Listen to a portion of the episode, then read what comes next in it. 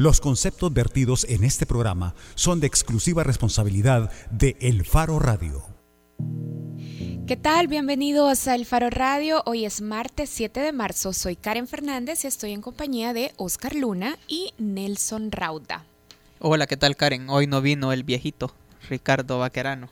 Hola, Oscar, hola Karen, sí, hoy hemos reducido el promedio de edad de este programa significativamente. hoy somos jóvenes otra vez. Saludos a Ricardo Vaquerano y a sus fans. Espero que no se sientan ofendidos por esta notificación irreverente de Oscar Luna y Nelson Rauda. ¿Qué tal? ¿Cómo te trató el fin de semana, Karen? Bien, miren, yo siento que el tiempo está avanzando muy rápido tengo una cuenta regresiva desesperada hasta las vacaciones de Semana Santa, pero además, ¿cuánto calor está haciendo? Mira, yo creo que si le preguntamos lo mismo a Reinaldo Cardosa, diría algo un poco diferente. ¿ve? ¿Que quieres las vacaciones de Semana Santa? Quizás sí. Ah, no, eso sí, yo creo que debe de querer. Mira, Nelson, vos tenés bien claro, porque ayer publicaste una nota que ya está en el faro y que Yancy seguramente está dándole ahorita a publicar en Twitter, eh, que explica por qué si, si Reinaldo Cardosa, el diputado, ya había salido eh, avante de este, del juicio pasado y ahora por qué la fiscalía eh, le, le, hace lo que le hace ayer de, quitar las casas. Sí, le, ayer le embargaron 12 propiedades a, Reinaldo Cardosa y a su esposa y además de cinco cuentas bancarias. el tema es que la ley de extinción de dominio que fue aprobada en noviembre de 2013, si no me equivoco, establece que a uno lo pueden perseguir por el incremento patrimonial no justificado, es decir, porque vos tenés eh, bienes o inmuebles o carros, lo que sea, que no puedes justificar con tu salario, aún si no hay una condena penal previa. Es decir, como en el caso de Cardosa, que, ni siquiera es condena penal, sino que estaba a, punto de una condena, civil, pero aún si eso no existe, la ley de extinción de dominio faculta a la fiscalía. Y ayer mm, eh, lo que nos explicaba el jefe de la unidad de extinción de dominio de la fiscalía, Alexis Ayala, es que a él lo están persiguiendo y que lo que quieren eh, evaluar es si él tiene, si él puede justificar la tenencia legal de todos esos bienes. Son 12 propiedades, una quinta en el lago de Coatepeque, una casa en los plantes de renderos, lotes en Antiguo Cuscatlán, en Apopa, en Hacienda Cuyagualo, ahí en el, artículo está toda la lista. Y lo que quieren ver es si eh, él puede justificar de manera lícita que tenga todas esas cosas. entonces el, juicio de extinción de dominio será para eso. Si él puede decir, ah, sí, yo en, tal fecha compré esto y es producto de mi trabajo y por estas eh, remuneraciones que recibí, entonces no habrá problema. Pero si no las puede justificar, eh, a él le pueden quitar esas propiedades. Y además, eh, otra cosa es que la, investigación que, de la que salió libre, de la que se le hizo el milagro, digamos, el, el milagro por el que había pedido en una misa el viernes pasado, eh, era solamente evaluando sus seis primeros años como legislador. Esta investigación de extinción de dominio eh, no tiene ese límite temporal, puede abarcar desde que el diputado, no sé, nació. Eh, y la fiscalía, entiendo por lo que dijo el jefe fiscal, que tiene investigaciones o acciones de investigación propias, además de lo que ya conocíamos, que es el informe de probidad. También vale mencionar que son más de 700 mil dólares los que en el juicio pasado dijo, eh, dijo el juez que es lo que había ganado él en, ese, o sea, son 700 mil dólares en diferentes rubros como viáticos, sobresueldo. Quizás pueda salir bien librado también de esta creo yo. Sobre sueldos, bueno, o sea, gastos de transporte, viáticos, son un montón de cosas que adicionales a sus sueldos. O sea, creo, que eso es lo que te referís. Sí. A mí me, me, me, me, llama la atención un montón el valúo de estas propiedades. O sea, 230 mil dólares por 12 casas, eh, por, por 12 inmuebles. Híjoles, un poquito menos eh, de 20 mil dólares por cada una. Y yo no creo que una quinta en el lago Coatepeque valga 20 mil dólares o menos. Entonces Creo que eso es también algo de lo que la Fiscalía mencionaba en el juicio pasado, que es la infravaloración de las propiedades y eso también lo tendría que justificar de alguna manera. Bueno. Bueno. Nada más suspiro, creo que es ¿Por lo qué? que nos queda. Porque, quisieras una quinta en el lago de Coatepeque. Por supuesto. Por supuesto. Pero corre para la diputación, no. Claro, porque así se va a facilitar todo. Y seguramente podría salir bien eh, librada, pero quizás no. Mira, quienes deben de estar eh, suspirando son también eh, los que viven en estos países en los que Donald Trump sigue manteniendo una orden ejecutiva, más bien ha reelaborado una orden ejecutiva para prohibir su entrada a los Estados Unidos. Sí, que según él esta sí no ningún juez la va a poder la va a poder votar aunque ya ayer en, en, redes estaban varios medios diciendo que sí que esta esta nueva esta orden nueva ejecutiva. orden ejecutiva también puede eh, ser votada por un juez solo que ahora sacó de la lista a Irak ¿por qué? porque dice de que ha mejorado su control en los aeropuertos y que entonces ya no es peligroso ahora los países que se mantienen son Irán, Siria, Libia, Sudán, Yemen y Somalia. Si son de esos países, no vas a poder entrar a Estados Unidos o te va a costar un montón. De hecho, ya está, eh, bueno, aparte de los Oscars, que no pudo, que, que, no pudo entrar un cineasta, creo. Eh, bueno, que de hecho no fue que no parte fue, para expresar protesta. Claro, pero hubo otro que no logró entrar. Eh, también el ex delantero del Manchester United, Andy Cole, no pudo entrar a Estados Unidos porque llevaba en su visa un sello de Irak en el en y, el... y ese director que no lo hizo, pues, que no que no fue a la, a la ceremonia de los Oscars en protesta, fue el director de The Salesman, que es el filme ganador como mejor, mejor película, película, extranjera. extranjera, que además es una película de Irán. Exacto. Así es que bueno, Trump sigue entonces reformulando, intentando, malavariando para mantener su discurso y para concretarlo con acciones de rechazo a los inmigrantes. Estos países son países, hay que decir, países de Oriente Próximo, países de África, que tienen en común inestabilidad ahora en sus procesos políticos, pero también países que enfrentan situaciones eh, graves de pobreza y de agitación social.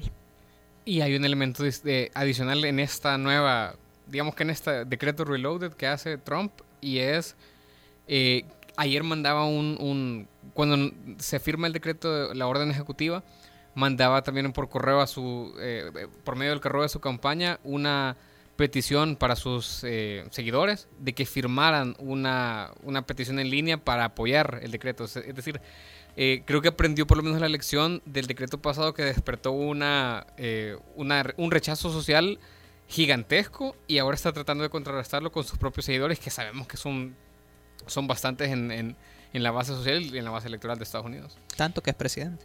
Bueno, y con esto vamos a iniciar el programa. Recuerden que si ustedes quieren participar pueden hacerlo a través de nuestras redes sociales, a través de las cuentas del Faro en Facebook o en Twitter o a través de la cuenta de El Faro Radio en Twitter, que es así, arroba El Faro Radio. Y si quiere vernos, Facebook Live puede ver ahí a Pastelito, a Karen y a su servidor.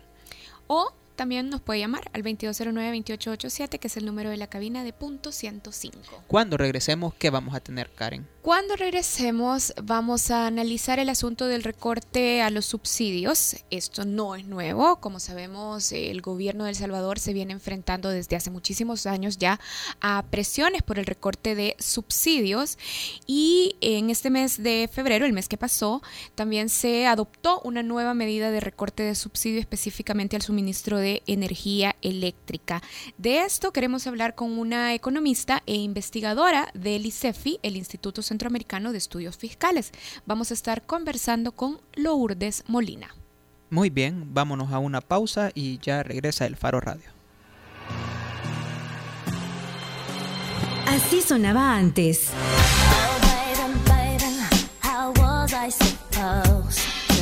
Así suena hoy.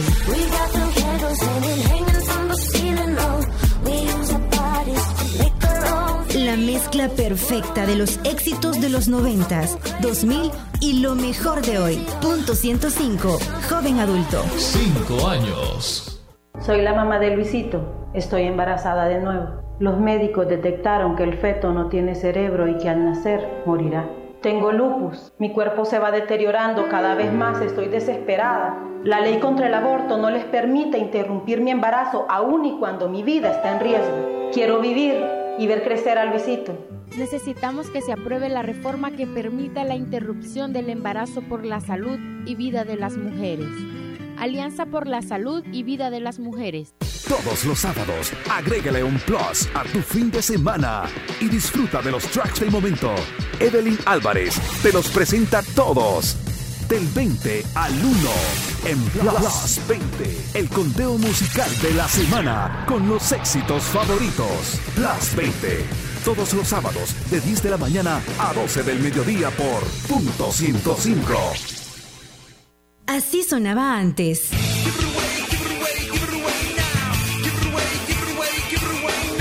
Así suena hoy. La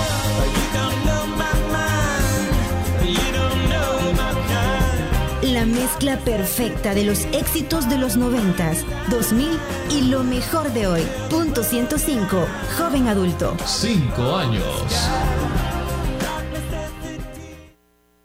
La portada en el Faro Radio. Bueno, el tema de la portada ahora es Adiós subsidios, un tema que escogió Oscar Luna para hacerle honor a este momento, donde el gobierno del Salvador, o en el cual más bien el gobierno del Salvador ha adoptado nuevas medidas específicamente para la entrega del subsidio de energía que se había eléctrica. Así es, Creo que también es importante decir que eh, no son medidas nuevas, como lo decíamos en el bloque anterior, ya desde hace años el gobierno ha venido aplicando algunas medidas de recorte, en el caso de energía eléctrica también y en el caso de gas propano. La nueva medida básicamente lo que implica es que los hogares con consumos de hasta 60 kilovatios hora al mes van a recibir un máximo de subsidio de 3 dólares. Y para los hogares que consumen hasta 99 kilovatios hora al mes, podrían recibir un, un descuento, un subsidio máximo de 4 dólares. Y también se está hablando ya de la necesidad urgente de reducir también el subsidio al consumo de agua potable. Y para hablar sobre este tema ya está en línea Lourdes Molina, economista e investigadora del ICEFI. Hola Lourdes. Hola Karen, buenas tardes, muchas gracias por la invitación.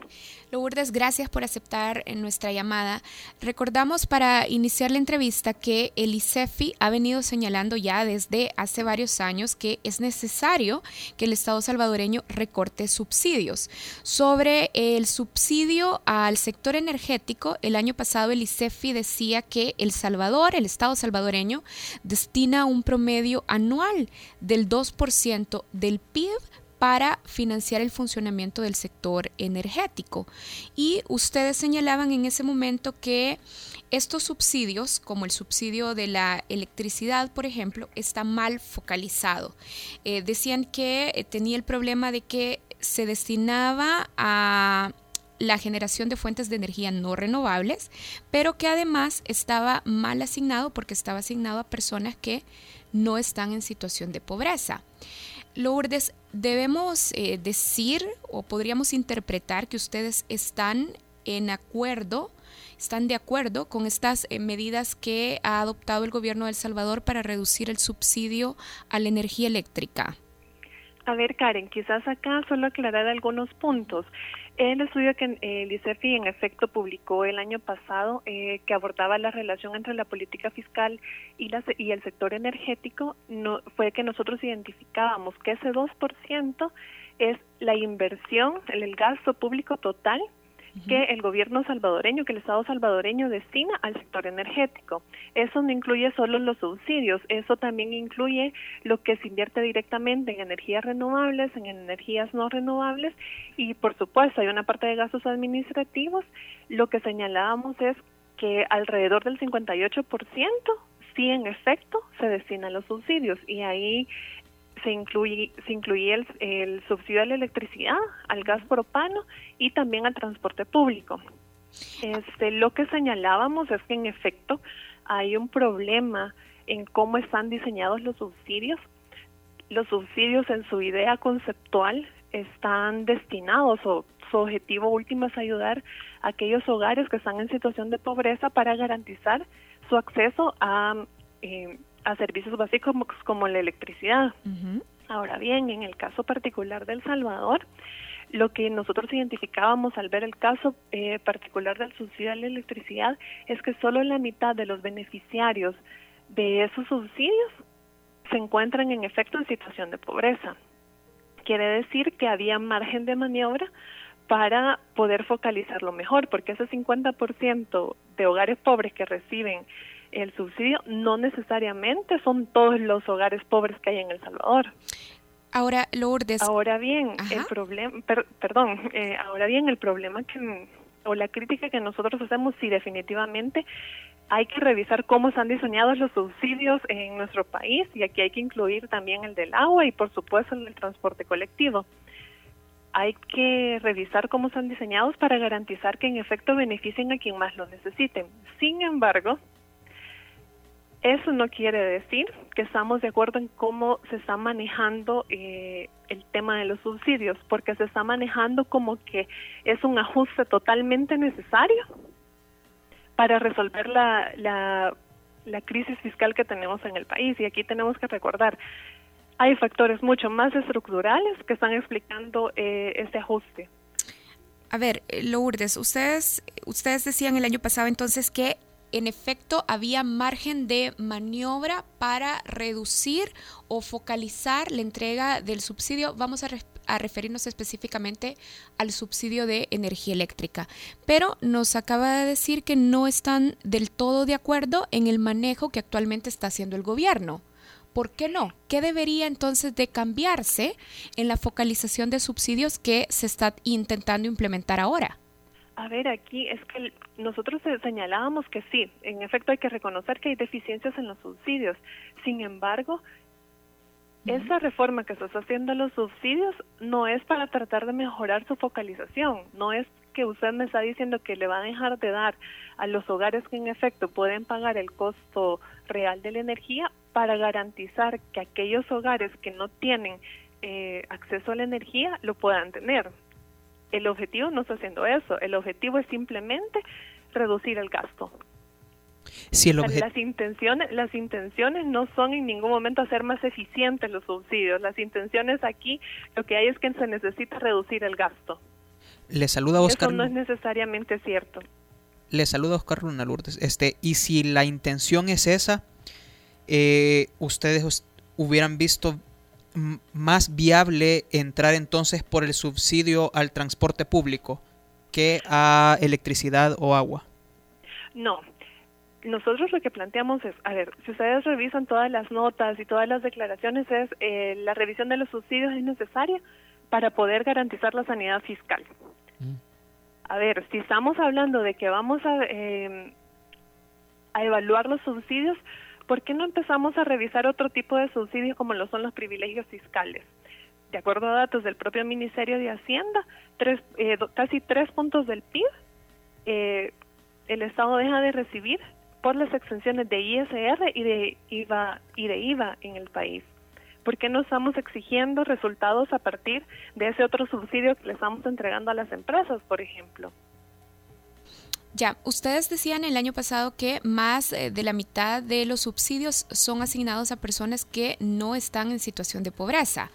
Con esto entonces se referían a la necesidad de cortar subsidios, por ejemplo, eh, para empresas y no así para los hogares. ¿Es esto lo que está tratando de explicarnos, Lourdes? No, perdón, eh, perdón Karen. En el, aquí estamos como confundiendo dos cosas. En el sector eléctrico, o sea, el subsidio del sector eléctrico de aquellas personas que consumen menos de 99 kilowatts, a esas personas hay un margen de maniobra para poderlo focalizar mejor, porque hay hogares que están debajo de ese consumo, pero no necesariamente están en situación de pobreza. Quiere decir que teniendo el consumo que tienen podrían pagar el costo real de la energía sin necesidad de recibir un subsidio por parte del Estado salvadoreño. Ahora bien, lo que nos preocupa a nosotros es que se esté limitando el ajuste, la revisión de los subsidios como una necesidad de, ajuste fiscal cuando hay otro tipo de medidas que el gobierno podría estar implementando para realizar ese ajuste fiscal. Y ahí es el que mencionaba yo, los privilegios fiscales que reciben las empresas, que al final vienen a ser un subsidio más de parte del Estado salvadoreño. Lourdes le saluda Nelson Rauda. Eh, ¿Nos podría dar un ejemplo? Porque eh, usted mencionaba eh, antes en su respuesta que hay ajustes estructurales que se pueden hacer, eh, no necesariamente para entrarle al tema de eh, la reducción del gasto fiscal o, o- o la- los, sistem- los sistemas para paliar la crisis fiscal a través de la reducción del gasto en subsidios. ¿Nos podría dar un ejemplo de, no sé si tal vez en porcentajes o en cifras, de cuánto podría, por ejemplo, ahorrarse el Estado salvadoreño con ese otro tipo de ajustes, por ejemplo, esto que mencionaba de las exenciones del impuesto sobre, sobre la renta y el IVA, comparado con cuánto se está ahorrando en el tema de subsidios? Sí, bueno, acá, eh, de acuerdo a datos del Ministerio de Hacienda, para el año 2014, El Salvador tuvo un gasto tributario, es decir, lo que dio en concepto de exenciones y exoneraciones. En este caso, por la temática, podríamos llamar el subsidio que le dio al sector empresarial en concepto de exenciones de impuesto sobre la renta e impuesto al valor agregado fueron 693 millones de, de dólares. Eso es cerca del 2.7% del, del PIB. Los ahorros que se están planteando ahorita en términos de subsidio andan alrededor, no hay una estimación oficial, Sí. solo hay aproximaciones que los diferentes funcionarios han dado en los medios de comunicación eh, de alrededor de 80, 84 millones de, de dólares. Tampoco se va, es que se están eliminando los subsidios, pero sí se están reduciendo. Ahora bien, eso es como tratar de poner un parchecito, como tratar de ahorrar y estar por centavitos. Pero si tenemos un problema de carácter estructural donde finanzas públicas se tienen serios problemas de liquidez, ¿por qué no nos empezam- empezamos a cuestionar los privilegios fiscales? Desde ICEFI tenemos una seria preocupación con los privilegios fiscales porque cada vez se están aprobando más leyes en las que contienen exoneraciones y exenciones para las empresas. Sin embargo, no hay ningún mecanismo de rendición de cuentas o evaluación de efectividad, así como estamos criticando que los hay hogares que reciben subsidios que no necesariamente los necesitan, ¿por qué no evaluamos eh, la- las exenciones y exoneraciones que reciben las empresas para ver si están generando empleo, para ver si están pagando seguridad social a sus empleados, para ver cuántos nuevos empleos generan cada año?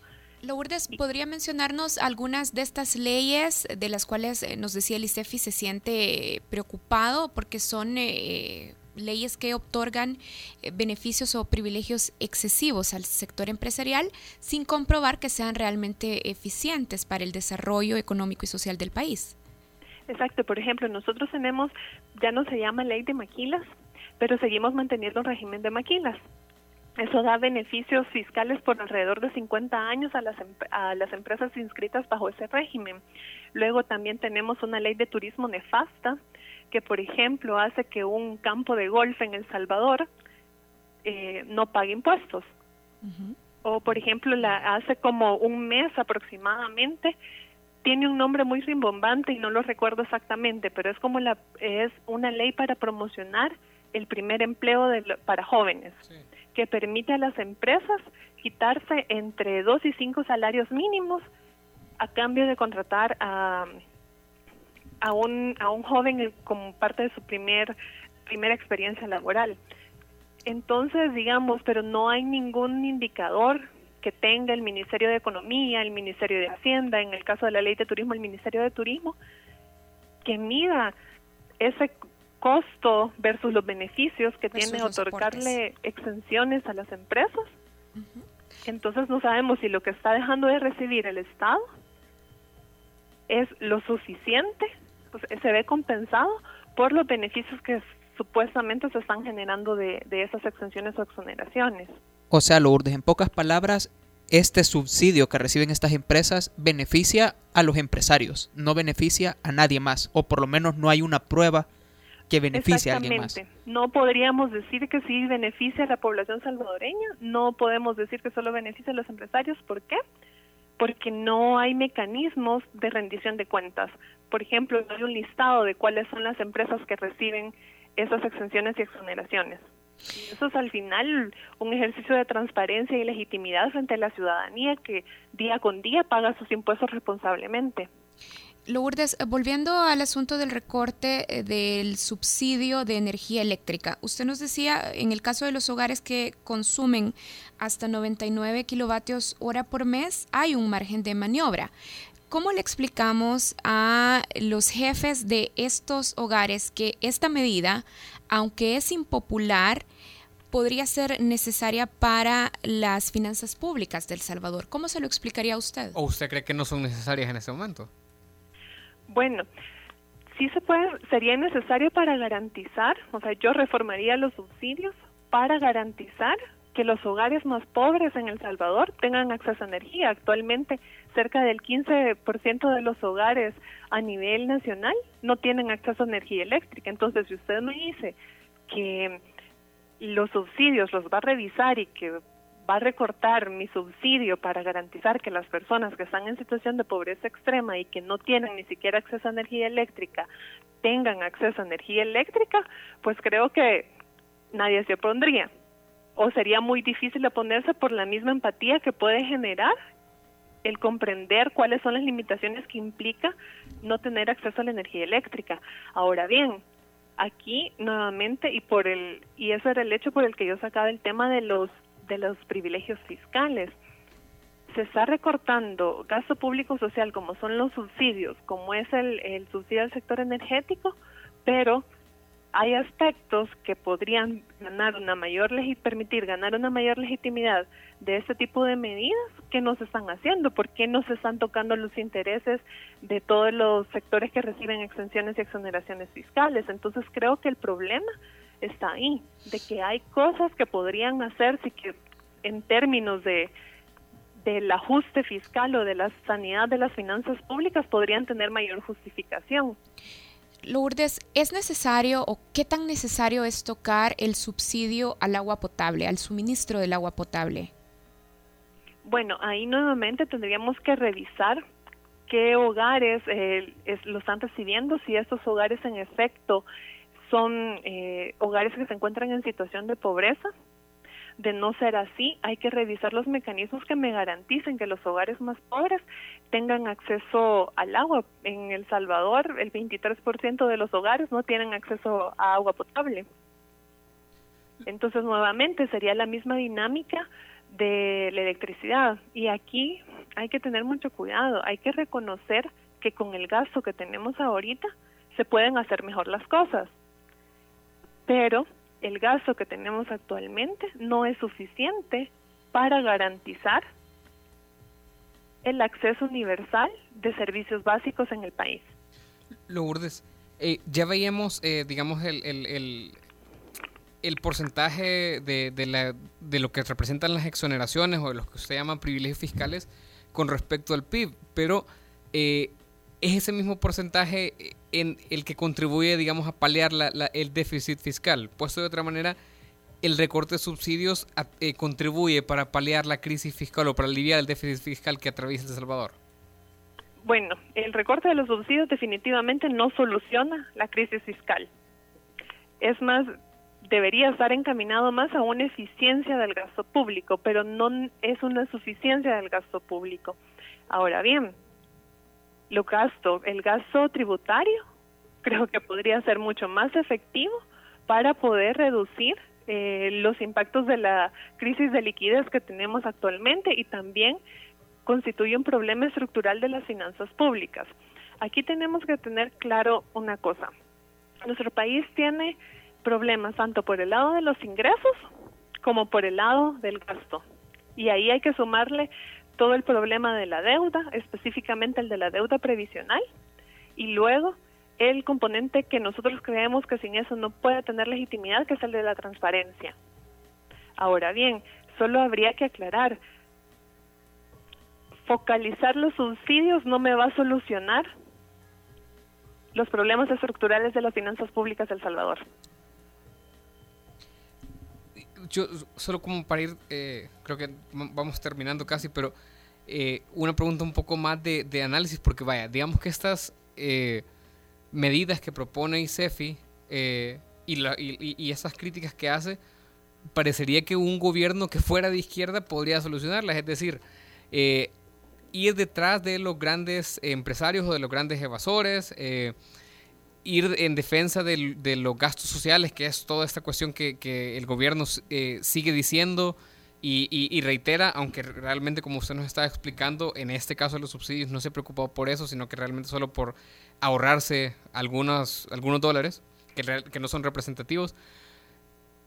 ¿Por qué cree ICEFI por qué cree Lourdes que no lo está haciendo el gobierno de El Salvador si se supone que es de izquierda?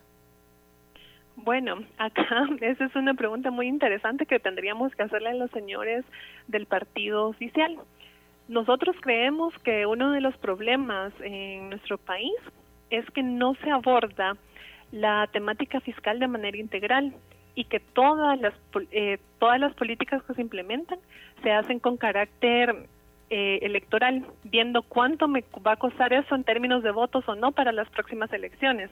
Y bien sabemos que ahorita estamos en un año preelectoral, entonces cualquier decisión que se tome es en función de eso, algo muy lamentable de nuestra clase política.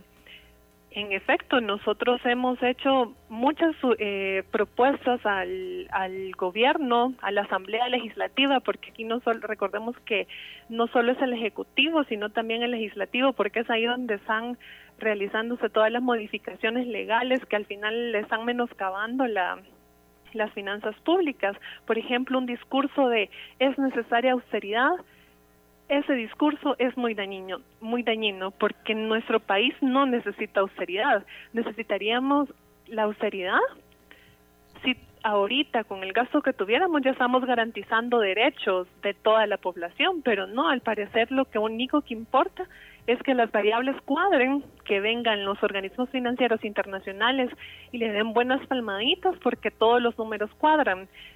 Si detrás de sus números hay personas eh, y derechos que no están siendo cumplidos, eso queda en un lado secundario.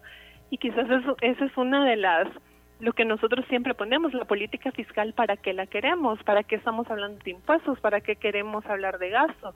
¿Queremos hablar de eso solo para que los números cuadren? ¿O queremos hablar de eso para ver cómo construimos un país en el que los niños vayan a la escuela, en los que los jóvenes eh, tengan oportunidades en el país, en el que la gente no se ve obligada a migrar, en el que el medio ambiente esté protegido, pero parece que esa no es la discusión que tienen nuestros gobernantes y aquí es tanto el partido oficial como de la oposición. Ahora, Lourdes, yo solo quiero preguntarle algo con esto porque eh, usted dice que, por ejemplo, que no, se necesita austeridad y que la política fiscal eh, no se tiene claro el objetivo de para qué se quiere y El Salvador está todavía en un momento en el que puede darse el lujo de preguntarse esas cosas. Es decir, no está las finanzas, el estado de las finanzas públicas no es, no tiene demasiado con la soga al cuello al gobierno como para que pueda plantearse esas discusiones que, claro que son necesarias y son ideales, pero eh, no sé si la temperatura, digamos, de las finanzas está demasiado alta como para poder estar pensando en eso. Justamente, ahorita, vaya, ¿para qué queremos nosotros? ¿Qué país queremos? Ahorita tenemos un país donde uno de cada tres niños, niñas y adolescentes están fuera de la escuela. Un país con 17 mil menores, 17 mil menores migrantes al año. Estamos en la lista de los países más violentos del mundo. Pero entonces, queremos, o sea, ¿será que ahorita, y eso es con nuestro presupuesto, todo el mundo dice que tenemos un presupuesto muy grande, que el Estado es demasiado grande, nuestro presupuesto solo representa 16.3% del PIB, el promedio a nivel mundial, de acuerdo a datos del propio Fondo Monetario Internacional, es de 33%. Aquí hay que preguntarnos, ¿el presupuesto es suficiente ahorita? No, no es suficiente. ¿Los ingresos que tenemos ahorita permiten cubrir eso? No. ¿Se pueden cambiar las cosas? Definitivamente sí. Bien, tenemos Pero claro, eso quiere una clase política que de la talla, que se pregunte qué país quiere y cómo lo vamos a pagar. Tenemos participaciones a través de redes sociales. Eh, Isma dice a través de Twitter, el problema es que el recorte de subsidios se está vendiendo irresponsablemente como solución a la crisis fiscal. Y también Isma está haciendo una especie de propuesta aquí porque dice que debería de haber mecanismos de ponderación costo tributario, beneficios económicos en el país sobre los subsidios. Y Oscar Campos también está participando en entrevista y y nos recuerda sobre estas leyes que otorgan incentivos fiscales. Por ejemplo, está mencionando la ley de zonas francas, ya la habíamos puesto sobre la mesa, también está mencionando la ley de turismo que también ya Lourdes había recordado y la ley de servicios internacionales y la ley de incentivos fiscales a las energías renovables. Gracias Lourdes por haber aceptado nuestra llamada. Estábamos conversando con... Creo que perdí la conexión. No, gracias Lourdes le decía por haber aceptado nuestra llamada. Hemos estado conversando con Lourdes Molina. Lourdes es economista e investigadora del Instituto Centroamericano de Estudios Fiscales. Creo que tenemos una llamada. Vamos a ver si logramos enlazar la llamada. Mira que era un misterio, sí. Ahí está la llamada. Hola, buenas tardes. Hola, Karencita, ¿qué tal? ¿Cómo está? Hola, ¿qué tal? Ronald. Ronald, le saluda. Hola, Ronald, ¿qué tal? Adelante con su comentario. Quería dar mi, mi humilde opinión. Dígame. Yo creo que el problema fiscal eh, eh, se debe de solucionar, porque no, yo creo que las leyes son demasiado blandas para todos los asesores y listas que tiene el Ministerio de Hacienda. Eh, siento yo que, que las finanzas públicas se podrían enderezar, no sanar, ¿verdad? Totalmente, pero tienen que ser las, leyes duras, rígidas, para cobrarle a todo, todas estas sinvergüenzas que deben piso, pues, y, da la sensación de que como son las familias más poderosas del país, son los intocables, Vaya usted a hacer una declaración de renta ahorita y si usted le sale que le tiene que pagar al gobierno por 100 o 200 pesos que usted no le pague, se lo van a topar. Entonces, aquí la ley no es pareja, eh, hay una desigualdad total y mientras no existan que de verdad valgan la pena y que dejen el ejemplo, jamás vamos a salir de este odio fiscal y cada vez más vamos a estar hundidos y los más pobres vamos a seguir siendo pobres y los que están, todos esos deudores, van a seguir siendo más ricos. Bien. Gracias, gracias Ronald, por, llamar. Bueno, creo que lo que tenemos hacia el cierre de la entrevista es que, aunque es necesario, parte de lo que Lourdes decía, aunque se ha propuesto, el ICEFI también lo había propuesto, la necesidad de focalizar algunos subsidios, creo lo más importante que Lourdes mencionaba es que esta focalización debería de hacerse con el objetivo de ampliar la provisión de servicios eh, de energía eléctrica, de servicios de agua hacia las familias más pobres y no simplemente con la intención de ajustar el déficit fiscal. Y lo que Ronald decía en esta llamada es también trabajar en combatir la ilusión y la evasión fiscal. Yo quiero reseñar ese dato que me pareció muy importante de todo lo que decía Lourdes, que en 2014, según datos del Ministerio de Hacienda, hubo eh, en los privilegios fiscales, que son exenciones y exoneraciones del impuesto sobre la renta y el impuesto al valor agregado, el IVA, hubo 693 millones de dólares, que es eh, el 2.7% del PIB lo que se está proyectando que se va a ahorrar el gobierno con este, este gasto o este recorte de los subsidios son 84, millones, de dólares en, la, en la estimación más optimista. Eso creo que nos da una perspectiva de dónde está dirigiendo el gobierno sus esfuerzos y... A que los números se vean bonitos. Y a que los números se vean bonitos, pero bueno, ojalá que algún día tengamos un gobierno de izquierda que vaya detrás de los grandes empresarios. Bueno, y con esa reflexión de Nelson Rauda. Vamos a cerrar este bloque de la portada. ¿Con qué regresamos, Karencita? Cuando regresemos en Bajo la Lupa vamos a hablar con caricaturistas. O sea, va a estar relajado. ¿Con quién? ¿A quién tenemos? Van a estar con nosotros Alecus y el, el caricaturista de El Faro y Alecus, el caricaturista de El Diario de Hoy. Caricaturista del Diario de Hoy. Política con humor. De eso regresamos hablando. El Faro Radio. Hablemos de lo que no se habla. Estamos en punto 105. Así sonaba antes.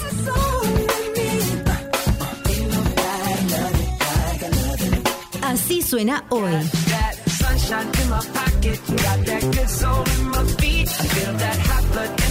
La mezcla perfecta de los éxitos de los 90, 2000 y lo mejor de hoy. Punto 105. Joven adulto. Cinco años.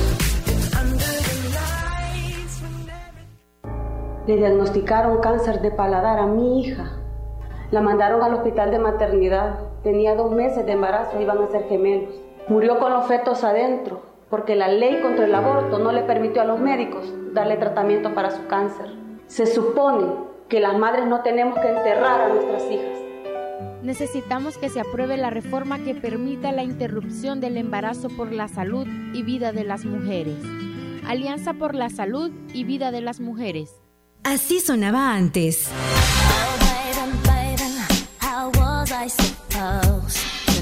Así suena hoy.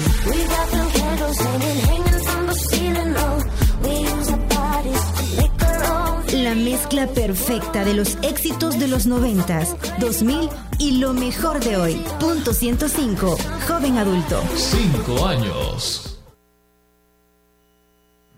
Bajo la lupa en el Faro Radio. Estamos de regreso en el Faro Radio. Voy a intentar decirlo esta vez muy bien. Vamos a conversar con dos caricaturistas. Bien. Uh, Aplauso. muy bien.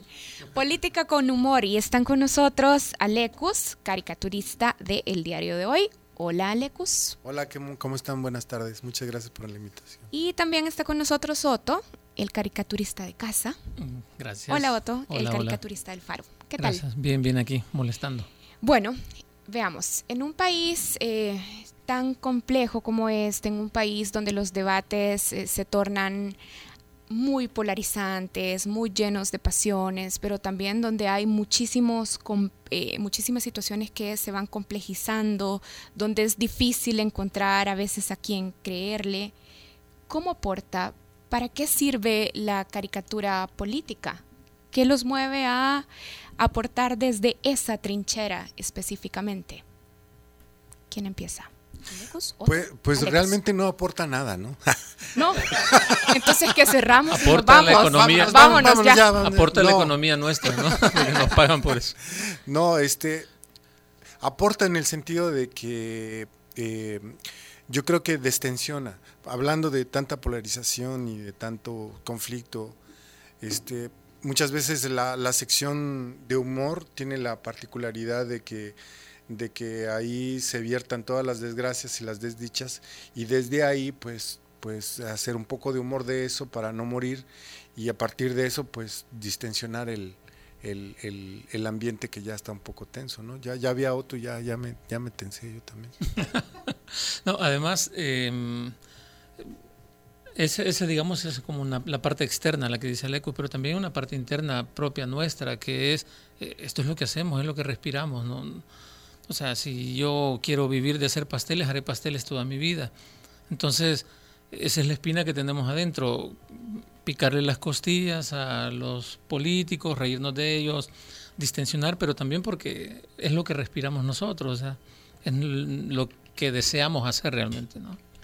Yo creo que es bien chivo que eh, ustedes están haciendo algo que en el papel se ve bien complicado y es de casi todos los medios del Salvador, ya sea eh, impresos o digitales, todos los caricaturistas están haciendo una exposición. ¿Y por qué veo complicado? Porque no veo haciendo eso en ninguna otra rama a todos estos medios, uniéndose. ¿Cómo lograron eso? Bueno, ahí realmente es eh, más que todo el, el buen patrocinio de la Embajada de España, ¿no? Ahí ellos son los que este por tercer año consecutivo nos han invitado. Eh, siempre tuvieron esa idea de que fuéramos todos los caricaturistas para poner en alto el, el tono de la sátira, ¿no? La caricatura, en fin, el humor. Entonces, eh, ellos son los que siempre se han tendido a invitarnos a todos, ¿no? Sí, yo creo que es importante contar esto de la exposición porque Oscar Luna ya se estaba adelantando a esa tarea de unirse. Está abierta esta exposición que se llama Otrambex, que es una exposición en la que están participando Otto y Alecus, que están con nosotros, pero también están Rus, Salomón, eh, está también el caricaturista de, del mundo, ajá, el mundo, de hecho, Landa Verde, está también el Choco y está Kikín. Quique, sí. Ajá. Yo les quería preguntar, eh, hablando de procesos complejos. ¿Y ¿Dónde está esa exposición, Karen? En el Centro Español. ¿Y cuándo va a estar? ¿Y hasta cuándo va a estar? Ajá, ¿y hasta cuándo va a estar? Porque abrió el 1 de marzo. No sé, eso nos tienen que decir ustedes. Hasta el 18 de marzo. Hasta el 18 de marzo en el Centro Cultural de España. No dejen de visitarnos. Por favor. No, pero miren, quería preguntarles otra cosa, hablando de cosas eh, complejas. ¿Cómo trabajan en ese proceso de sintetizar en una ilustración temas que son súper complejos y que tienen muchísimos matices. Sí. pues básicamente la técnica es una técnica muy compleja que se llama bayunquear. Ajá.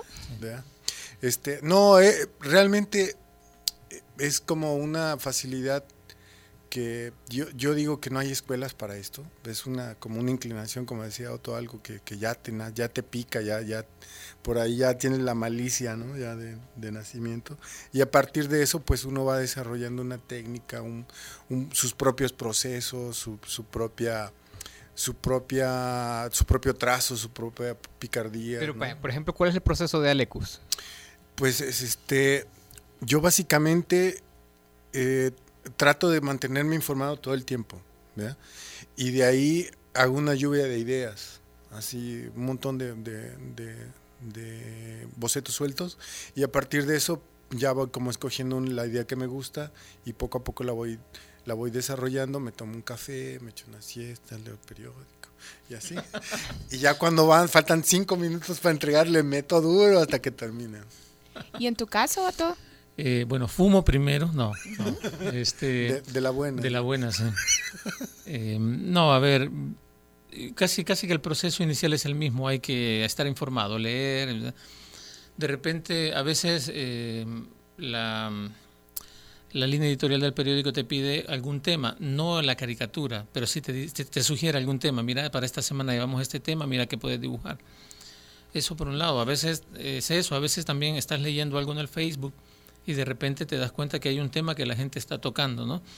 Y ahí ves, eh, yo tengo algo que decir de esto, ves si lo que vas a decir vale la pena o no vale la pena, porque también a veces no aportás, ¿no? Entonces, y ahí vas, y ahí vas más o menos y es igual.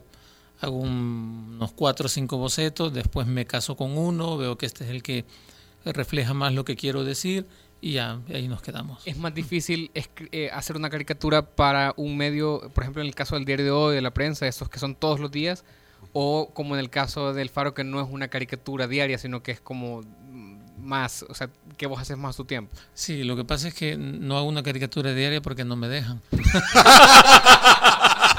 porque las notas que escriben periodistas como Nelson Rauda consumen muchísimo.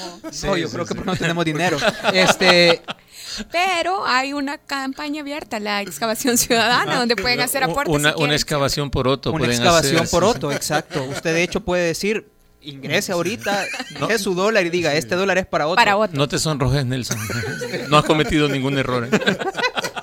Eh, Otto, ¿cuál es tu mejor caricatura?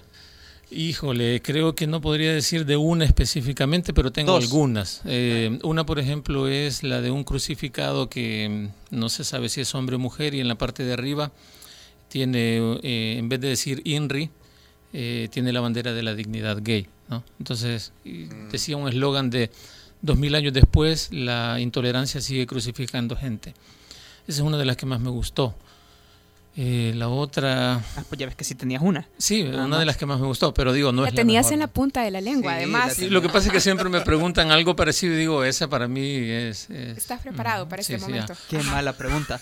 Alecus, ¿cuál es tu caricatura favorita? Pues, este, todas me gustan. Ah, no es cierto. Este. Mm, yo creo que una que le tengo especialmente cariño es una de Cupido. Entonces está, es como una como que apresaron a varios delincuentes y uno está, solo se ven los pies para abajo. ¿eh? Entonces el primero tiene unas pistolas, el segundo tiene otras ametralladoras así, y luego sale en medio, sale un cupido chiquito así con la cara de como que lo atraparon y está su, su arco y su flecha, ¿no? Entonces ¿Y es lo que me gusta más. ¿Y quién es el personaje político que más agraviado se ha sentido por una de sus caricaturas? La procuradora, no. Eh, bueno. recientemente en el caso de Otto. Bueno, sí, ha pasado con la procuradora, también eh, con algún par de diputados. eh, yo antes también eh, hacía caricaturas para la prensa, cuando estaba en la prensa, hubo un par de diputados que se molestaron. ¿Quiénes? Eh, Ya no- ya no me acuerdo. Vaya, por lo menos contanos. por lo menos contanos. A ver. Porque caricatura. Un caballero no tiene memoria. Sí, sí, sobre todo. Eh, pero como con los políticos no hay que ser muy caballeroso. Eh, no, estaban dos buitres eh, con el cuello azul y decía PCN, ¿no? Y entonces eh, uno le dice al otro es el momento de comer carroña, ¿no? Eh, haciendo alusión al, PS, al PCN, ¿no? Y eso fue, creó un par llamaron- de... llamaron los buitres Y para llamaron los se- buitres para ver si yo ya, yo ya estaba carroñoso o no. Era momento de comerte. De ahí... A, a Luis Martínez le gustaban mucho tus A caricaturas. Luis Martínez coleccionaba mis caricaturas, claro. Estoy pensando en hacer un paquete y llevárselos un día de estos, ¿no? Para ver si los puede coleccionar adentro. Eh, estaba mencionando algo de unos talleres dentro de esta exposición. Eh, ¿Poder dar la información? Sí, así? son los talleres se están llevando a cabo en el Centro Cultural de España los días martes y jueves durante dos semanas. Hoy empezaron este martes, hay eh, para el próximo jueves, el próximo martes y el otro jueves. Este eh, son gratuitos. Están muy buenos porque dan café y, agua. y este, no, digo, eh, eh, qué bueno para los jóvenes que quieren aprovechar, tener, tener contacto con, con gente que ha tenido ya la experiencia, que tienen la intención, las ganas de, seguir el mismo camino o de, dedicarse a otras cosas que tengan que ver con eso. Y, y aprovecharlos, aprovecharlos, son gratuitos y, y em, son tres horas de 9 a 12 del, del día. Mira, qué bueno que mencionan eso. ¿Y ustedes por quién eligieron este camino? O sea, ¿quién fue acá en El Salvador o en el extranjero que dijeron, vaya, eso es lo que yo quiero hacer? Porque ser Bueno, ilustrador es ser A, mí- ilustrador. a mí veces. sí, desde pequeño siempre me gustó mucho un, un caricaturista que se llamaba, este, que se llama Mordillo, es argentino y tuve la, la dicha de conocerlo, lo conocí en España y este, yo cuan- cuan- cuan- casi cuando lo veo me agacho, ¿verdad, maestro? Y este, hablé con él un buen rato, bastante tiempo. Él vive en Mónaco, él vive en Mónaco y es, ya una de las vacas sagradas, pero mm, siempre me gustó su trabajo, me gustó su trabajo porque no tenía texto. Bueno, en cuanto a trazo y todo ese tipo de cosas, eh, crecí con Mafalda, ¿no? O sea, vi Mafalda, entonces Kino era así como un genio, ¿no? Eh, aunque la idea de dibujar caricaturas específicamente, y no es para que se le suba el ego, me nació cuando trabajamos juntos con Alecus y, y entonces mm, a veces me iba atrás a verlo dibujar cuando estaba de buenas y te dejaba. entonces, por eso... Mira, Alecus, pero todavía no nos contestaste una pregunta. Dime, dime. Sobre tu caricatura que más ofendió, más agravió ajá, Ah, a, a este, una situación, a un político.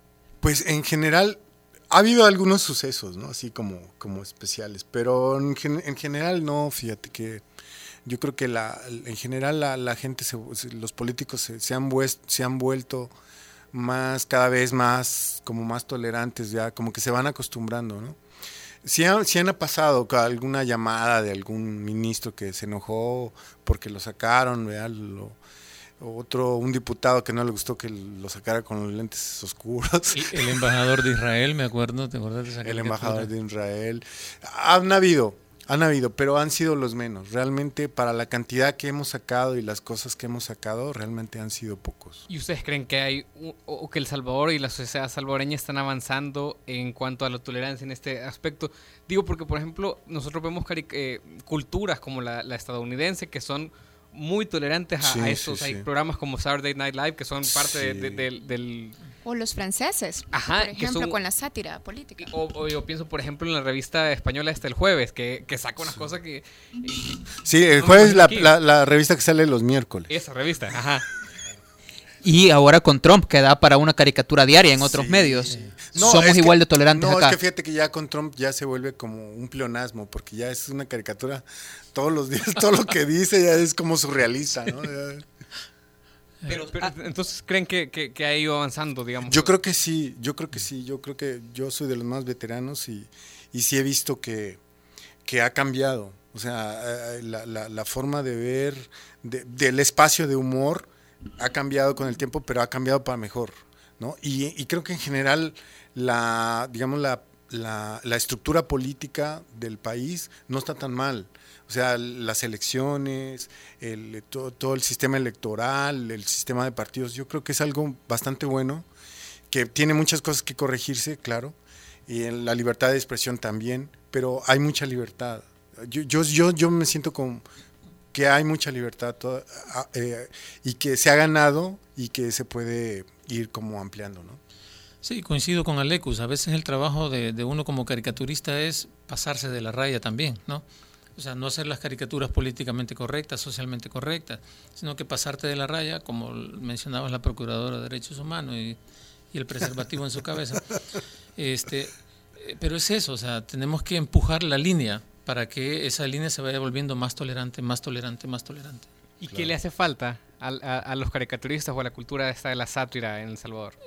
Si hay algo que yo siempre he querido y he soñado en este país es una revista de caricaturas, ¿no? O sea, un- una especie del jueves, eh, igual con un humor pasado de tono, eh, Pudo.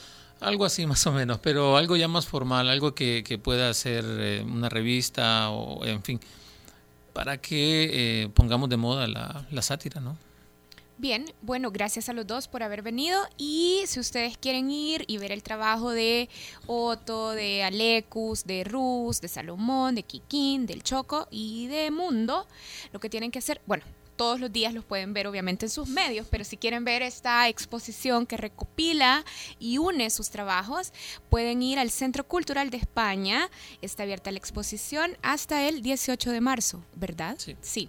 Y además, si tienen inquietudes de ilustrar, entrar al mundo de la sátira y la caricatura política, recuerden que se están impartiendo talleres los martes y jueves de 9 de la mañana a 12 del mediodía, también en el Centro Cultural de España. Y los talleres rotan, son por todos, ¿vea? Eh, eh, un día lo da cada uno.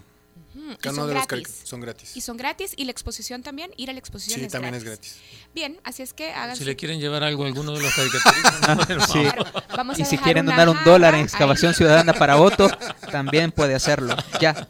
Bueno, gracias a los dos, gracias. Gracias, gracias por la Alecos, invitación. por habernos acompañado. Gracias, Pero vos gracias antes de irte querías decir, querías Sí, invitar a algo, ¿verdad, Karen? que también quiero hacer una invitación para mañana. La semana pasada estuvieron con nosotros aquí en, en la radio Julia Valencia y María Revelo, organizadoras de Marzo con M de Mujer. Mañana, miércoles 8 de marzo, que además eh, se conmemora el Día Internacional de las Mujeres, es la inauguración de esta serie de eventos.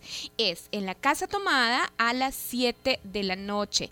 Habrá un conversatorio, hablemos de violación, se llama, también habrá una sesión de comedia con Kelly Iraeta y Gaby Rivera y además habrán exposiciones de Sonia Lazo, Lucy Tomasino, Beatriz Maida, Paula Rivera y también va a haber un colectivo que viene desde Guatemala para estar mañana en la inauguración de marzo con M de Mujer. Mañana, 7 de la noche en la Casa Tomada, no hay cover, así es que lleguen también mañana en la noche.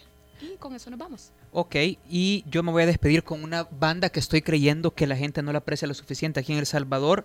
Ellos son Soma, en la semana pasada sacaron su sencillo nuevo, esto es Cascades. Nos escuchamos jueves. Adiós.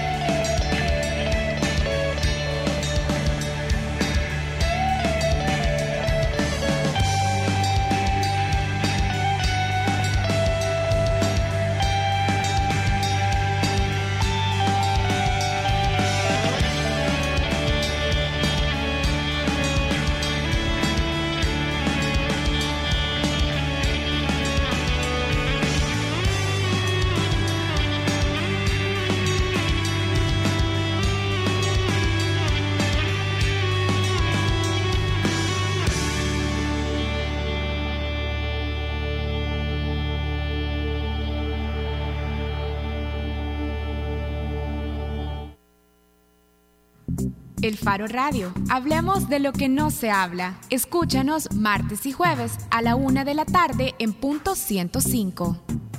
Los conceptos vertidos en este programa fueron de exclusiva responsabilidad de El Faro Radio.